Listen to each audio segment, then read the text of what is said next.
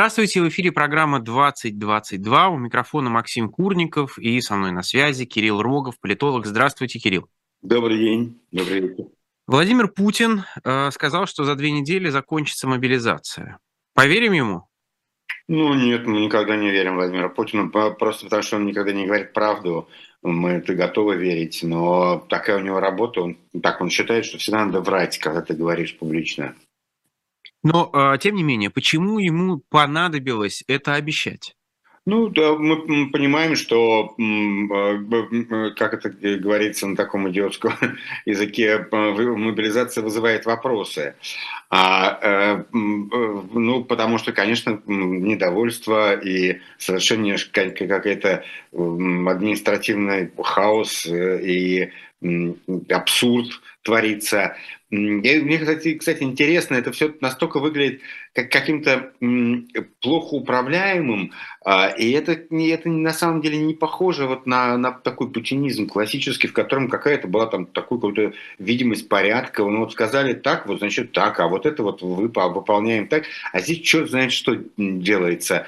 И одни говорят, и все все друг другу противоречат, да, вот это тоже такая новая история про, про то, что там Совет Федерации говорят одно, прокурор Москвы другое, или там главный военком, а, полицейский на улице третье, и, и вот это вот, э, это постоянно какая-то идет так, такой э, сумбур вместо музыки, ну и а Путин пытается от этого дистанцироваться, изобразить, что все идет по плану, но э, в данном случае обычно это работает, потому что там какой-то порядок восстанавливается после его слов, так часто было заведено, а тут никакого порядка не восстанавливается, а только хаос усиливается. И это новая ситуация, новая такая э, ситуация в, в путинском управлении. Такое ощущение, что вот как, как-то этот вот весь, все, все эти вертикали, как-то они работают не так, как раньше. А то, что пропаганда, давайте вот отдельно об этой э, части, этой вертикали, э, громко кричит о том, что мобилизация идет не так. И это почему? Это как? Это, это тоже э, новое состояние путинской политико-административной машины. Она перешла в какую-то новую жизнь, новую реальность. В ней теперь все говорят, все как бы поддерживают Путина, но по-разному. Одни поддерживают Путина и говорят, что надо там бить э, ядерным оружием. Другие поддерживают Путина и говорят, что надо как-то поосторожнее себя вести. Третьи поддерживают Путина еще каким-то таким четвертым образом. И все это одновременно. И у них у всех нету как-то общего политического такого планирования, да, которое раньше обычно было, что вот положено всем говорить вот в эту дуду. А теперь это не так. Одни говорят в одну дуду, другие в другую дуду и совершенно друг на друга не обращают а внимания. А это почему? Вот это вот интересный момент. Это администрация президента не дорабатывает, не доводит, Я не, не, не доформулирует? Да, и что-то сломалось в машине, а оно сломалось, ну, по, примерно, я бы сказал, вот это, как бы э, сломанность обнаружилась так очевидным образом в сентябре. Э, вот с того момента, как после там, того, как э, администрация президента и внутриполитические блок э, несколько месяцев думал, когда проводить референдумы и как их лучше провести, а потом вдруг однажды сказали, что они будут послезавтра, а после послезавтра уже все будет закончено, вот уже в этом моменте было понятно, что ну, политическая машина вот это не работает, да, она, она готовится к одному, а тут выясняется, что надо по-другому, и и, э, и что нет управления, да, э, я думаю, что там у Кадырова и Пригожина э, есть одни кураторы, которым говорят, что говорить, а у каких-то там людей в Совете Федерации какие-то другие кураторы, которые говорят им, что говорить. И это как-то само по себе работает в разные стороны. Но э, если говорить как раз о этих э, сетке телеграм-каналов, которые называются там, условно патриотическими, военкорскими и так далее, они э, выступают с этой критикой, э, потому что так думают, или есть внутри какие-то силы, которые друг друга атакуют через это, через эту критику? Ну, это всегда э, как бы одновременно, да. И, мы должны понимать, что как такие штуки ломаются, работают, потом ломаются, что как бы всегда есть в там, пропагандистской машине, в каком-то обеспечении, ну, есть вот, вот там мы видим на поляне вот голоса, вот эти голоса, вот это вот мы им говорим, что говорить, а эти голоса на подпевках, они там говорят иногда от себя, ну, ну это такая нормальная от себя, она как бы все равно в нашу сторону дует, поэтому пускай она будет. И вот, значит, вот есть этот спектр, а вдруг в какой-то момент он начинает разваливаться, потому что э, эти говорят уже от себя, ну, которые дуют непонятно куда, слушать они никого не хотят, а эти начали говорить от себя, которые еще дуют в, другой, э, в другую сторону, и, и как бы это вроде то же самое все, но оно работает по-другому. А, и так мы видели, как разлаживаются такие механизмы в поздние советские времена, как вот начинается такая Э, такая штука. И сейчас очень похоже на это происходит. И как-то нету какого-то, чувствуется, что нет какого-то направляющего центра, который может там скорректировать, всех поставить, построить, вот теперь двигаемся сюда. Его нету, и продолжается этот разнобой. Чем это грозит? Ну, это грозит разными вещами, так трудно сказать. Это может как бы а, это само по себе не выливается ни во что. Э, э, это выливается во что-то, когда нужно принять какие-то решения, что с чем-то справиться. Ну вот, например, с мобилизацией. Да?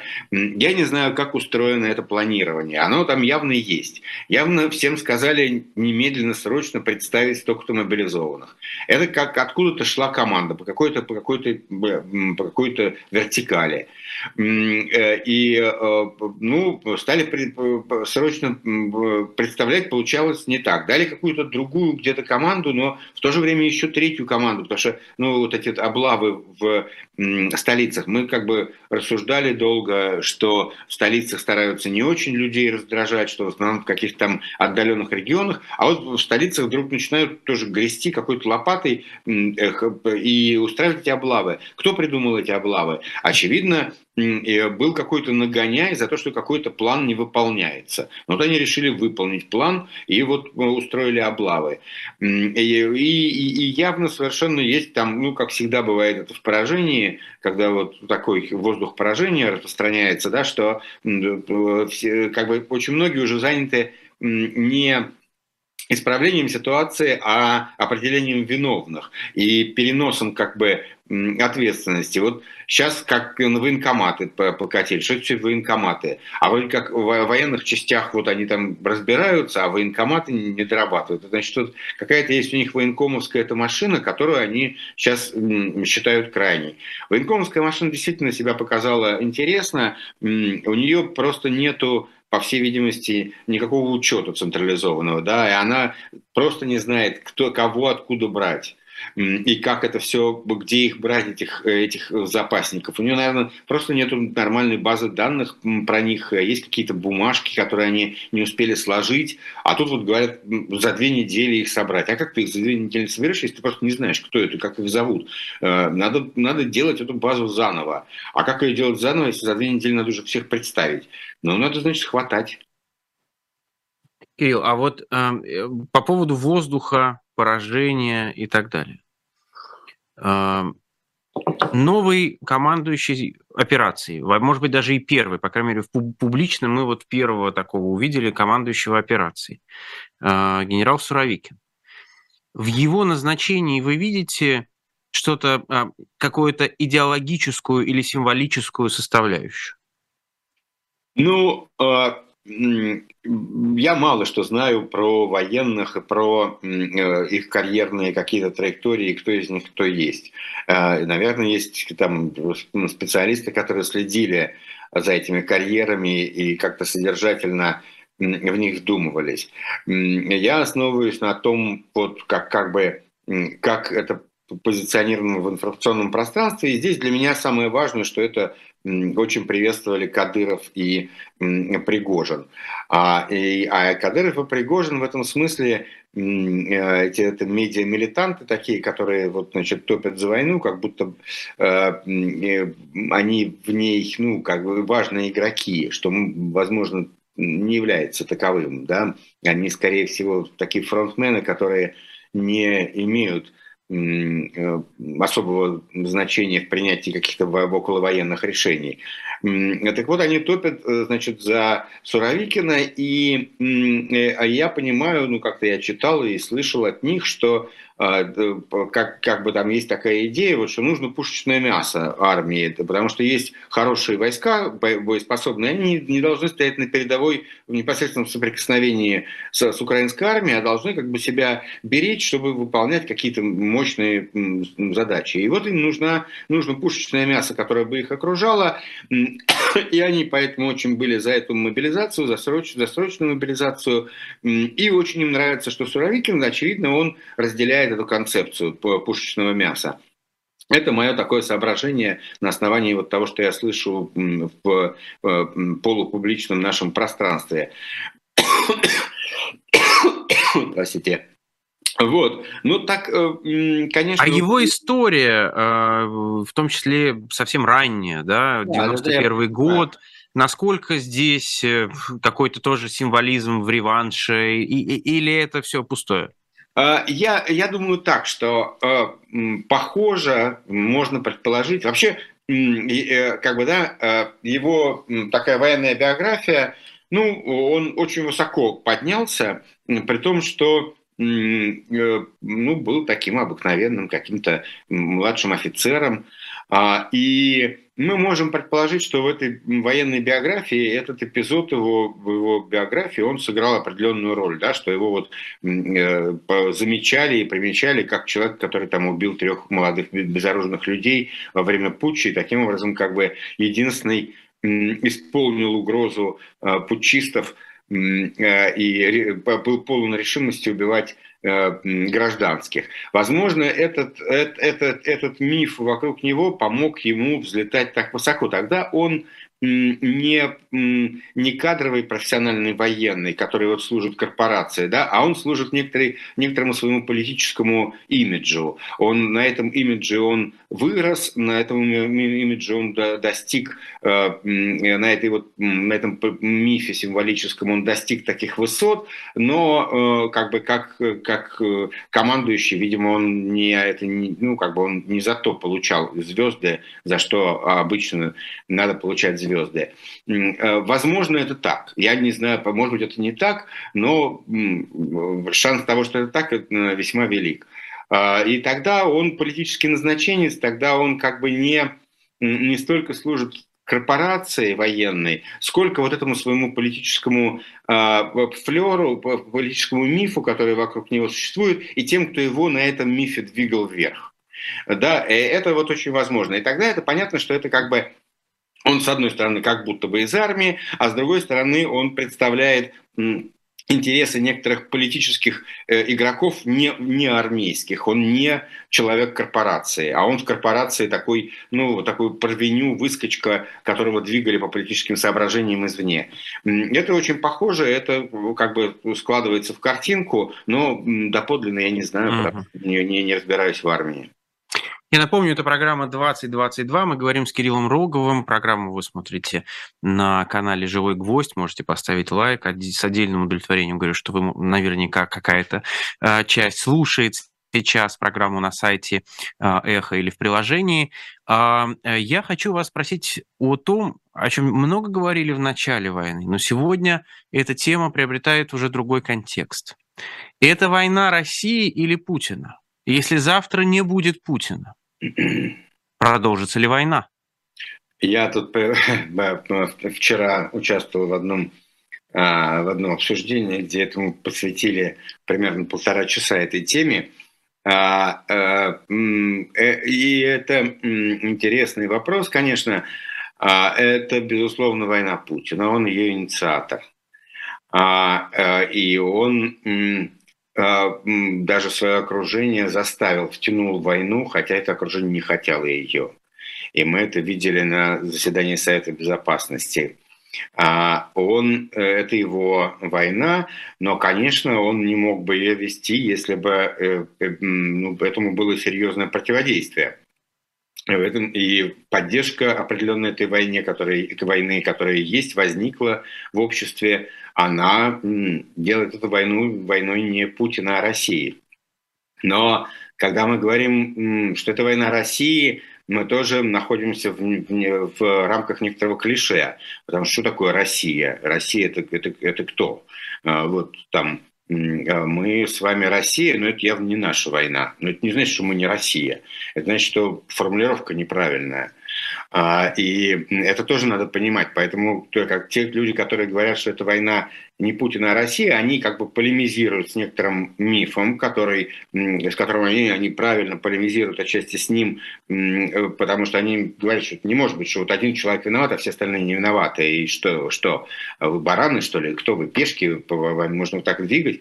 Э, это справедливо, на мой взгляд. Но э, важно тут не создавать другого мифа, что это война России, да, что вот э, в России нет большинства в, в поддержку войны, есть вынужденный некоторый консенсус вокруг этой войны, навязанной Путиным и определенными политическими кругами. В общем, эта конструкция гораздо более сложная, и она, но она создает э, такие очень большие проблемы для страны. Они э, как бы состоят не только в том, Э, что ну, э, просто в той общей катастрофе, которая, в которой мы оказались, с санкциями, с тем, что э, российские войска захватчики, они убивают огромное количество мирных жителей в Украине убили. Не только эта катастрофа, но и определенный такой внутриполитический дедлог, тупик, а, потому что вот, вот мы как раз на Ираше опубликовали очень интересный такой обзор, на мой взгляд, а, исследований про то, как заканчиваются неудачные и длительные войны. И смысл этого исследования э, такой, что там э, это оно построено на данных, и там говорится, что вот из 85 случаев, когда начиналась такая война, которая превращалась в затяжную и явно неуспешную, то в, в, есть 85 случаев рассмотренных, и как абсолютное большинство случаев, оно сводится к тому, что человек, который начал, лидер, который начал эту войну, он не может ее закончить. Потому что э, так, э, закончить ее не победой, а победы ему не достичь, достичь не удается. Закончив ее не победой, он сразу получает обвинение, зачем ты это начинал. Да? Ты, ты получаешь ответственность на себя берешь за начало войны и понесенные жертвы, а результата нету.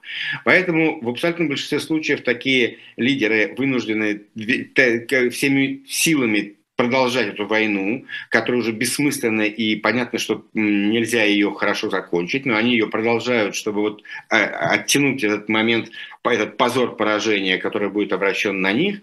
Но хуже того, что, э, как свидетельствуют данные исторические, э, в большинстве случаев, в 66% случаев, даже приходящий на смену им сменщик, оказывается в той же ловушке. Он, там существует несколько нарративов, и если ему удается перевести, сразу сказать, что вот во всем виноват предшественник, и вот он начал идиотскую войну. А, но это сказать трудно, потому что есть силы вовлеченные, есть понесенные жертвы, есть силы, которые вложились в эту войну, кто-то за нее, кто-то ее вел, а им всем невыгодно признать, что это все было нелепостью и ошибкой. И возникает та же самая ловушка. А затем уже этот э, лидер, если ему сразу не удается перевести э, на, на предшественника вот, ответственность за начало войны, он э, попадает тоже в такую политическую, политический э, тупик, потому что э, ему тоже трудно закончить войну, потому что ему немедленно э, э, военные скажут, что вот ты нам не дал победить. Вот мы уже были готовы, а ты нам не дал победить, вот нас остановили, это предательство. И таким образом военные снимают с себя ответственность за неудачу этой войны, которая на самом деле лежит во многом на них тоже, да. Но если э, как бы а им надо снять ответственность, они таким образом ее будут снимать. Но таким образом они перекладывают ответственность на этого политического лидера и не дают ему э, закончить войну. И это такой тупик, в котором оказывается, что даже пришедший следующий лидер оказывается в том же тупике и также не может принять на себя ответственность за окончание войны, потому что это ему грозит э, ну, политическим фиаско. А, и это очень тяжелая ситуация, и как э, вот автор исследования пишет, он говорит, все помнят, что и приводит пример, что Горбачев закончил войну в Афганистане. Но на самом деле Горбачев был третьим по счету лидером после Брежнева, который ее начал. И два предыдущих не, не, за, не могли закончить. А Горбачев тоже через несколько лет только сумел закончить ее. Поэтому закончить такую войну, которая Парадокс заключается в том, что всем ясно, что война бессмысленна, победить не, не, нельзя, хорошего выхода нету, но так как вот этот страх позора поражения и на кого будет обращен этот политический, эти политические издержки, этот страх, он э, создает ситуацию, когда никто не может кончить войну. А имеет значение, э, какой режим в стране? Демократический, авторитарный? Насколько это влияет на то, как потом происходит смена? Ну, там нет такого акцента, но в основном, в основном конечно, это такие не, не демократические страны ведут такие войны. Хотя с демократическими странами тоже такое бывает, и мы знаем классические примеры, которые, то есть вполне бывает, прежде всего Соединенными Штатами, и Соединенные Штаты вели целую серию войн, которым было очень трудно закончить, и которые, э, как бы, ну вот, э, когда, когда тоже мы видим, как, как была закончена война в Афганистане, э, это был, это был политический ресурс нового президента, только что выбранного, и он это сделал очень быстро после выборов. А, и он очень сильно потерял от этого. Но он расплатился вот этим вот ханимун, э, тем, тем периодом, когда президент э, еще не очень подвержен критике, потому что он очень новый, он им расплачивается за то, чтобы завершить эту штуку. Это вот э, тоже мы видим, какие политические издержки здесь есть и как нужен ресурс, чтобы чем-то заплатить да, за это.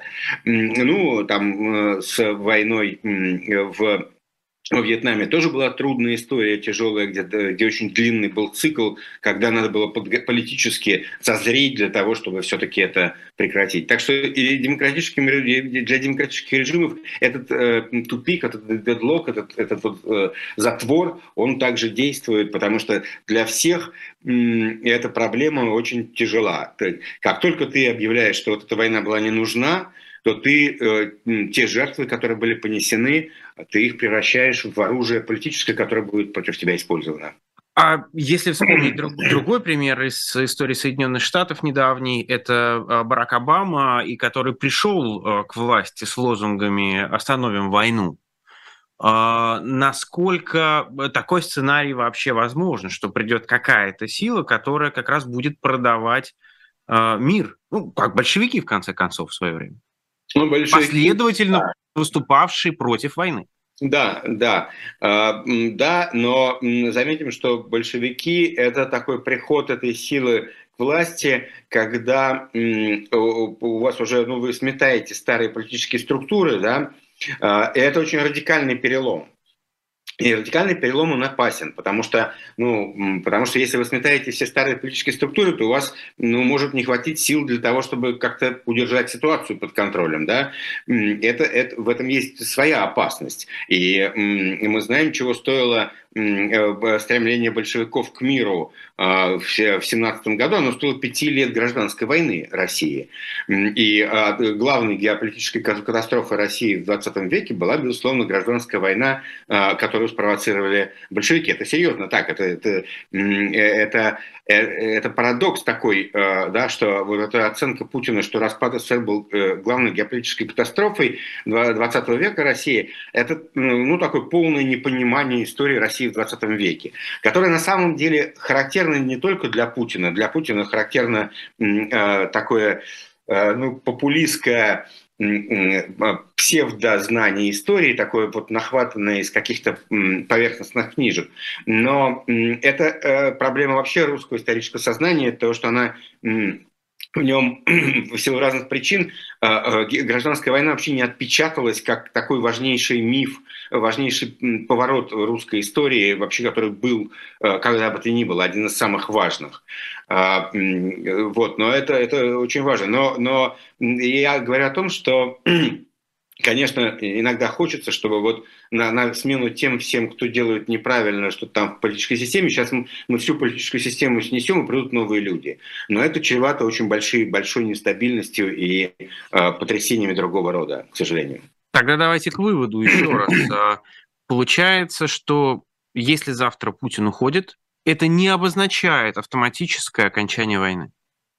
Это не, не совершенно, да, совершенно, совершенно так. Э, опять-таки, глядите, о чем мы сейчас говорим? Мы говорим сейчас о, политологии, о, о некоторых исследованиях политологических. Что могут сказать исследования политологические? Они могут говорить, глядите, вот в такой-то набор случаев мы видели до этого, и там на самом деле есть такой-то набор сценариев. Есть сценарии, что э, новый лидер приходит и говорит, это все надо остановить, и э, виноват вот тот э, идиот, мы его, значит, наказали, всех, кто был рядом с ним, мы сейчас тоже снимем, а мы будем двигаться дальше, и это бывает успешно. Нет, э, такого, нет такого закона, что так не будет. Но, говорит э, э, политическое, политологическое исследование, глядите, есть еще такие, такие, такие сценарии, которые частотнее на самом деле. И с большей вероятностью вы в них попадете, чем в хороший сценарий. Поэтому к этому надо относиться так, что нет, я не, я не говорю, что после Путина придет кто-то, кто продолжит войну 100%. Нет, очень может быть, что эта смена даст возможность э, заключить какое-то какое соглашение, найти выход из этой катастрофической для России ситуации. Это очень вероятно, и к этому надо стремиться. Но надо понимать, что это автоматически не наступит. Для этого нужны еще некоторые пред, предпосылки. Да? В частности, э, некоторая широкая ну, широкое, что ли, понимание в обществе того, что вот, ну, эта война ведет только к катастрофе, ее последствия такие, такие, такие. Этого понимания сейчас нет, потому что в обществе э, есть понимание, например, что, ну, санкции, ничего страшного, э, экономика, в общем, неплохо, ну, и как-то так, вот только мобилизация только одна вот ерундой оказалась. Вот мобилизацию отменим, и как-то, э, может быть, и дальше можно без мобилизации, вот как, как летом было, а? А, э, вот, а, и, а если и тогда нам предстоит в, такой, в таком сценарии, в таком э, состоянии общественного мнения, нам предстоит плохой вариант, потому что приходит новый, говорит, да, да, да, сейчас мобилизацию исправим эти перегибы на местах, давайте сейчас все, но воевать надо, воевать надо, нашим, нашим парням надо помогать. И вот начинается это, это колесо, э, вот когда все перекладывают друг на друга ответственность и не могут ничего сделать из-за этого. Ну, да. Кирилл, а, ну вот по поводу нашим парням надо помогать. Во-первых, а, когда вы видите кадры, как люди идут сами своими ногами а, в военкоматы, как люди, которые даже против войны говорят, ну а как я не пойду? А, а как? А, я, не понимаю, да? Или женщины эти, которые, с одной стороны, плачут, что их мужей забрали, а с другой стороны, собирают им, сами же собирают им там на какие-то бронежилеты, какую-то одежду и так далее. Это что за феномен? Вы знаете, ну это на самом деле я отношусь к этому ну, без высокомерия. Так устроены большое количество людей в большом количестве стран мира они имеют свой, они у них не, политика не занимает в их жизни большого места. А, и в их жизни есть такие якоря. Один важнейший якорь – это вот ближний круг, семья, как, как она, как с ней, что с ней, что наши, как вот эти Второй важный для нее такой продолжение этого якоря, это вот ну, такой чуть более ближний круг. Это вот как мои все наши, что они думают, что они про это говорят. Вот там те, с кем я езжу на рыбалку, там курю в подъезде. А, и третий якорь – это такое ощущение, что вот есть такая некая страна, и мы тут вот все в ней, вот ее все-таки эти граждане, и мы через нее как-то вот живем, и есть какое-то общее наше дело, и наше какое-то вот и не наше, и наше. Это, это такой вот, такие горизонты человека. А, и а, здесь надо иметь в виду две вещи. Во-первых, что что касается семьи и ближнего круга, то для значительной части людей, значительной части живущих в России, последние 20 лет были достаточно успешными в продвижении вверх куда-то, да, в каком-то набирании какого-то жира, набирании какого-то благополучия некоторого. Они были достаточно успешными в, это, в этом э, смысле, потому что они были очень благоприятными для России, потому что цены на нефть на самом деле в среднем очень самыми высокими в истории являются именно в эти 20 лет. Даже несмотря на там нападение, если мы возьмем среднее, то это будут очень высокие цены, которые дали благополучие и которые определенным образом настроили общество, его взаимосвязи в нем, в какие-то институциональные вещи и социальные вещи настраивали. И для этих людей довольно трудно со всем этим порвать. Да? С одной стороны, сейчас а, а, война ударила по их, по их обыденности и ударила болезненно. А с другой стороны, во-первых, мобилизованных, собственно говоря, не так много. Да, ну, там 200 тысяч, ну хорошо, 200 тысяч, это очень много, но это не 5 миллионов. И как бы еще отношение к этому событию, оно не, не ясно людям. Да, ну, вроде как мобилизацию. Ну что, я сейчас побегу, что я дезертиром буду? Как, ну что, а что делать? Я не, а как мне быть-то? Поэтому, ну да, люди так устроены, люди для того, чтобы а, а, для того, чтобы как-то это изменилось, в общем, должна появиться некоторая идея, некоторый нарратив, вот почему это неправильно. И когда, этот нарратив, когда люди поймут, что этот нарратив он такой большой, и что люди, как мы, его разделяют и говорят этими словами, тогда они поймут, что для них это тоже возможно, говорить этими словами, думать этими мыслями.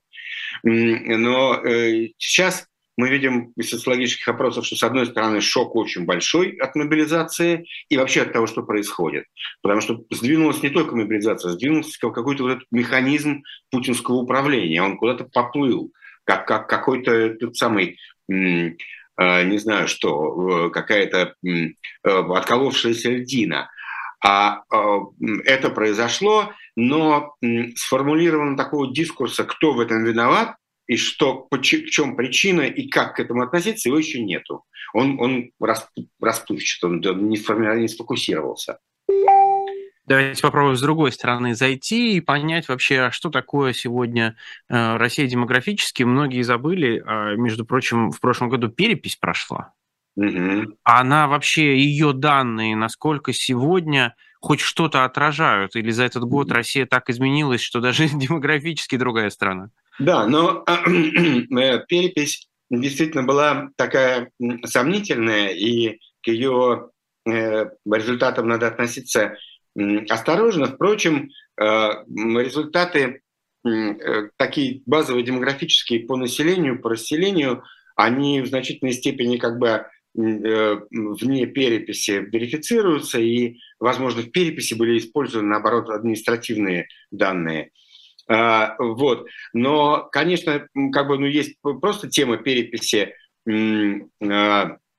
как того, что происходило со страной, и там, в общем, понятно, а, понятна э, главная тема. А, и главная тема, собственно говоря, результат переписи в этом смысле, это то, что ну, как бы происходили процессы модернизации. И довольно активные процессы модернизации, прежде всего, которые выражались в стягивании России не просто в города, а как раз переток вот из сельской местности в городскую был ну, незначительный, там 2 миллиона человек, 2% населения э, перешло как бы из э, сельской местности в город. А самый э, значительный процесс заключался в том, что население стягивалось в городские, крупные городские агломерации. У нас увеличилось, э, принципиально увеличилось количество городов э, свыше миллиона человек, они выросли, это выросло на сколько там, на, на 30%, было 12, а теперь 16. Но даже это еще не все, а, значит, э, большую часть занимает большой город, там больше 500 тысяч, и очень увеличились агломерации вокруг э, мегаполиса. Это такой нормальный модернизационный процесс, потому что мегаполисы живут немножко другой социальной жизнью, чем там малые города. Это одна история, но вторая история, она как бы даже не, не переписная, а вот та, которая э, такая очень близкая к, э, к тому, что сейчас происходит, к актуальной повестке. Да? Это то, что у нас э, произошло такое резкое изменение в демографической ситуации в этом году, потому что традиционно для, для России все эти годы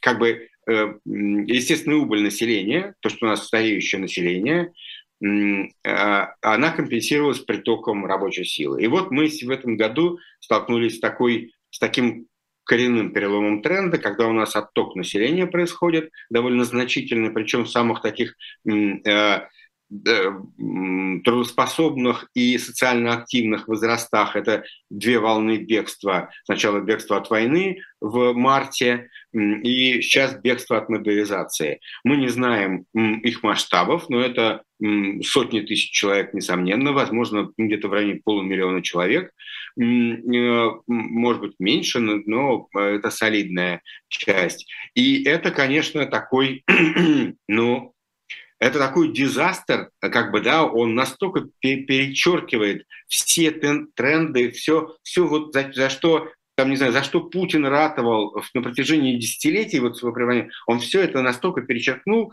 И надо понять, что если значительная часть этих людей останется. Это же не только мы их теряем, они находятся еще в очень репродуктивном возрасте. И у нас э, как бы у нас и так э, за 10 лет Россия как бы как перепись показала, за 10 лет Россия стареет на 2 года, средний возраст э, увеличивается на 2 года, и полтора миллиона человек выбывает из трудоспособных, из трудоспособности.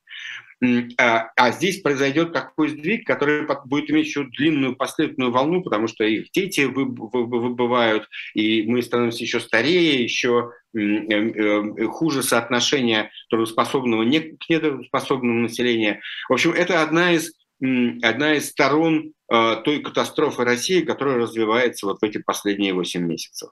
Она, э, может быть, даже не самая ужасная, потому что гораздо ужаснее то, что развивается как бы морально-политическая катастрофа. Вот э, на сегодняшний день как бы главная катастрофа. А, то, что это страна-агрессор, ведущая жестокую войну, которую она проигрывает. А, это страна-агрессор. Вот, но это тоже одна из граней этой катастрофы. Ну вот я как раз хотел спросить про э, моральную катастрофу, э, когда официально власти, телевидение и население, судя по э, многим реакциям, часть населения, по крайней мере, какая-то заметная часть населения, буквально не скрывая, говорят об атаке мирных объектов, радуются, записывают какие-то, значит, видео, эти пропагандисты и э, отправляют это, показывают. Вот это что такое и как из этого выползать? Ну, это, это ужасно, это, это тот как бы патриотизм толпы, э, такой псевдопатриотизм, э, такое чувство коллективного, коллективной агрессии, которым заражают толпу, которая это тоже бывает, к сожалению, с человеческими сообществами. И, и понятно, что эти, этот удар возмездия, это да, это вот возмездие. Возмездие – это такое, такое плохое чувство, такое вот, э, такое, такая ужасная антигуманистическая э, эйфория, да, чувство возмездия. Вот, да, война, война, как она, это, это коллективная агрессия, она заражает людей. И в этом смысле мы должны понимать, что мобилизация нанесла удар по, по, по восприятию этой самой э, войны, специальной операции, и во многом подорвала доверие к властям и а, поддержку ну, правда, про то, что она подорвала поддержку, мы пока говорим условно. У нас недостаточно данных, что прям подорвана поддержка. Нанесла удар по поддержке. Но в то же время она является, мобилизация является попыткой такой так повязать кровью большое количество людей, что вот вы, вы ваши близкие воюют, а, как, а эти вот бегут, а наши пошли на фронт, а те убежали, и те хают, значит, а наши там сидят в окопах. Вот это вот, э, это, эти, эта эмоция внутренней вражды, она здесь играет большую роль. И она является попыткой переломить те негативные тренды, восприятие мобилизации, которые существуют. Э, с другой стороны, как бы, да, с одной стороны, существует вот этот дискурс, вот все-таки мы за, пойдем, вот такой косплей 1941 года, который, значит, Путин устраивает. А с другой стороны, существует вот этот вот такой обывательский дискурс, которого очень много сейчас в связи с этим медиатизмом как бы, и административным хаосом. Ну а почему у нас так? Вот почему вот это не делать? Почему нет обмундирования? Почему там жены должны собирать нам это самое? Где? Что украли все? Кто, кто это вообще придумал? Э, это очень важно понимать, что э, вот эта часть, которая так условно поддерживала войну, и сейчас э, обескуражены тем, что происходит, потому что считалось, что это специальная военная операция, которую мы грамотно проводим там, специальными войсками. Все как у американцев.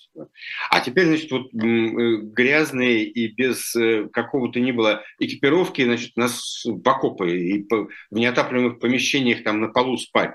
Это что такое вообще?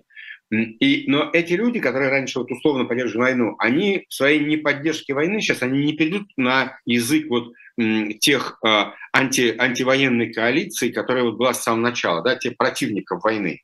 Этот язык для них слишком моралистический, а, какой-то, и, и это не их язык, а, и они дистанцируются от этих людей, но они выработают внутри себя такой свой язык э, негатива, антивоенного негатива, который будет очень не похож на морализм вот этих вот фракций антивоенной. Он действительно будет такой вот, а что, а, что, а почему-то, а, а, зачем это было начинать, я не знаю, лекарств нету, э, в, а раньше были, а вот теперь, ну, может, это, э, зачем нам эта специальная операция? И какая она специальная? Ну, вот какой-то такой язык. Но это будет новый антивоенный язык, нового, новой группы, а, и как бы насколько он вот сложится, это будет, от этого будет зависеть во многом политическая... Кирилл, то, то, что вы рассказываете, это очень страшно на самом деле, потому что, судя по всему, не произойдет никакого понимания, не произойдет никакого переосмысления, не произойдет, если хотите, разочарования в своих заблуждениях. И то, что вы говорите, знаете, очень часто э, сравнивают современную Россию с фашистской Германией, но то, что вы рассказываете, это похоже скорее на Первую мировую, на немцев и итальянцев Первой мировой, которые обречены уже, уже обречены на поражение, но в итоге те, кто вернулись с войны, э, рассказывали, что их предали значит, э, там, не знаю, евреи, а, их предали те, те, те, и из этого потом э, сформировалась эта ужасная фашистская, нацистская сила. Ну, про то, что предали евреи, они начали а, обсуждать это позже гораздо. Они, ну, хорошо. Сначала предали какие-то люди в правительстве, которые вот сами воровали и сами нас вот, а сами нас предали. Да. Но э, я хочу вам на это возразить, что вы зря э, не сравниваете со Второй мировой войной, потому что э, в Германии в 1946 году вы э, особо не найдете вот это вот э, э, такое это, какого, всеобщего осознания вины.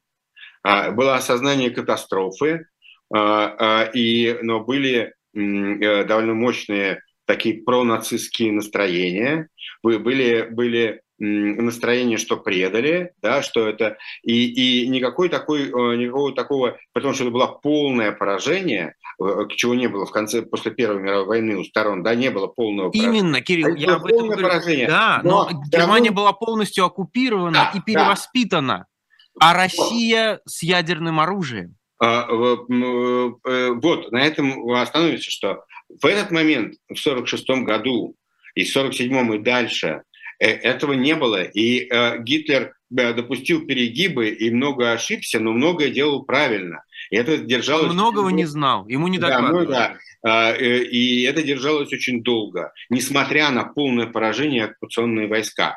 Так что это, это тяжелая травма, которая, с которой очень трудно иметь дело, но как бы не, не то, то, что я говорю, то, что я предполагаю, это, это нормальное развитие событий, обычное развитие событий. Да? А вот такого, что вот все значит, пришли с войны неудавшиеся, елы-палы, какие же мы были, как же надо же, надо же вот по-другому себя воспитывать. С, с, это, это, такого не бывает. Э, не бывает, потому что это, это реальная травма, это реальные э, все друг... Ну, вот мы возвращаемся к этой истории про то, что происходит на политическом уровне, на самом деле, вот то, что мы говорили, этот вот дедлок, этот эм, э, конфликт э, э, вокруг позора поражения, да, на кого возложить его и попытка всех от него и, и убежать.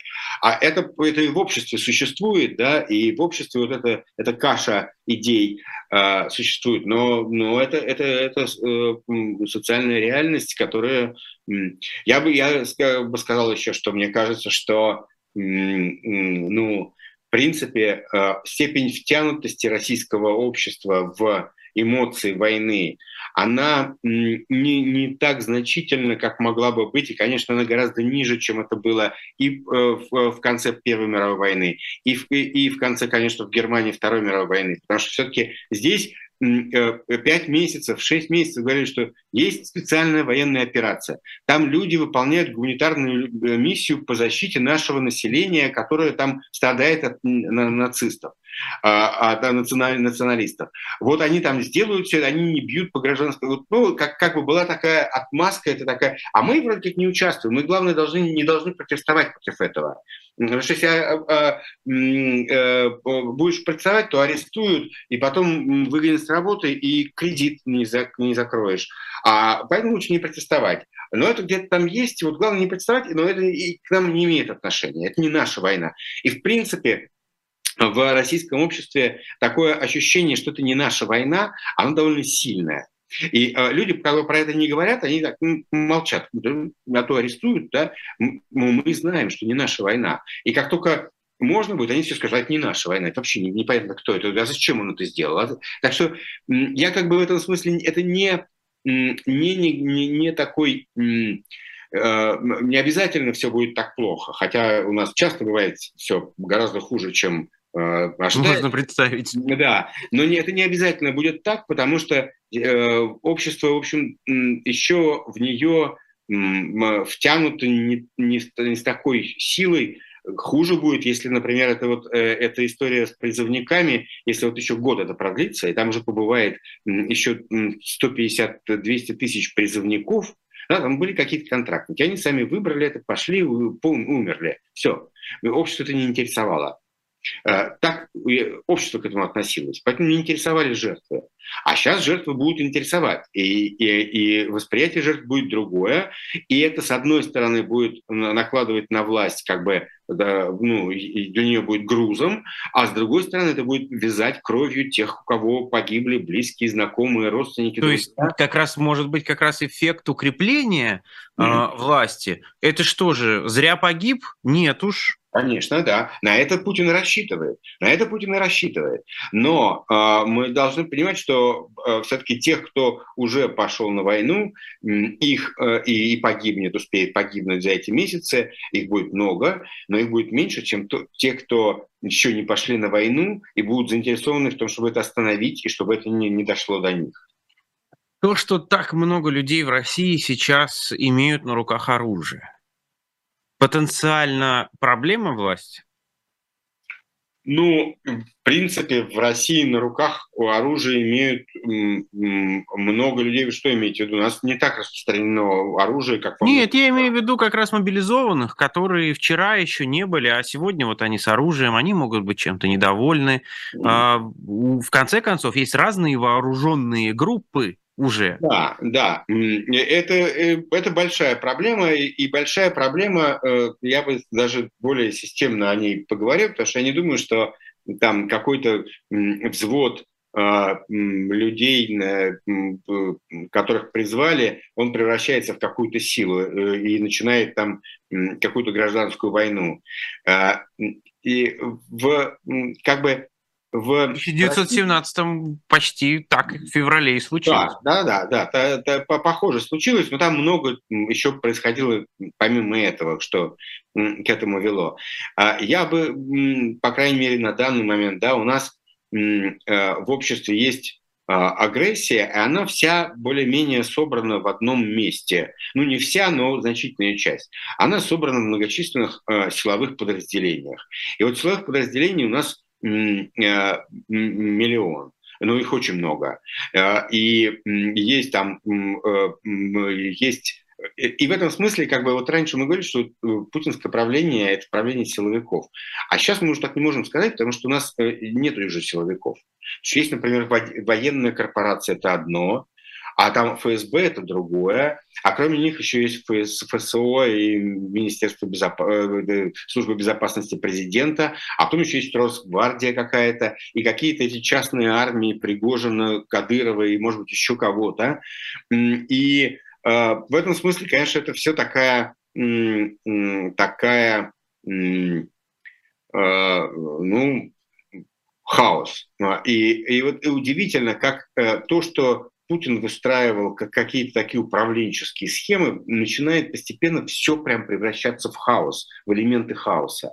Это удивительное какое-то зрелище.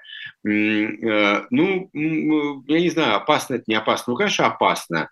Конечно, опасно, но э, не как бы не, не вижу э, предпосылок для какой-то такой глобальной гражданской войны в, э, тех, кто в людях вообще, люди жили неплохо в России последние 20 лет, о чем мы уже говорили, гораздо лучше, чем предыдущие 20 лет и предпредыдущие 20 лет, и все предыдущие, э, предыдущую тысячелетнюю историю, о которой любит э, Путин рассуждать и даже вписал ее в Конституцию. А, лучше, и в принципе основной тренд был такой, такой скорее модернизационный, хотя вот была это как бы такая, такое а, националистическое сырьевое безумие с другой стороны, тут жило на своей полянке. Э, и, ну, мне кажется, что люди не хотят а, э, какой-то такой войны и, и гражданской, и в какой-то момент должно найтись должна найтись э, нарратив, дискурс политический, который как бы их отводит от этого. Их как а вот этой украинской войне они что, хотели? Нет, не хотели, не хотели, ну да, э, ну да, но вот она и, и не задалась, поэтому. Но э, зака... у нас осталось буквально три минуты, э, заканчивая вопрос о гражданской войне.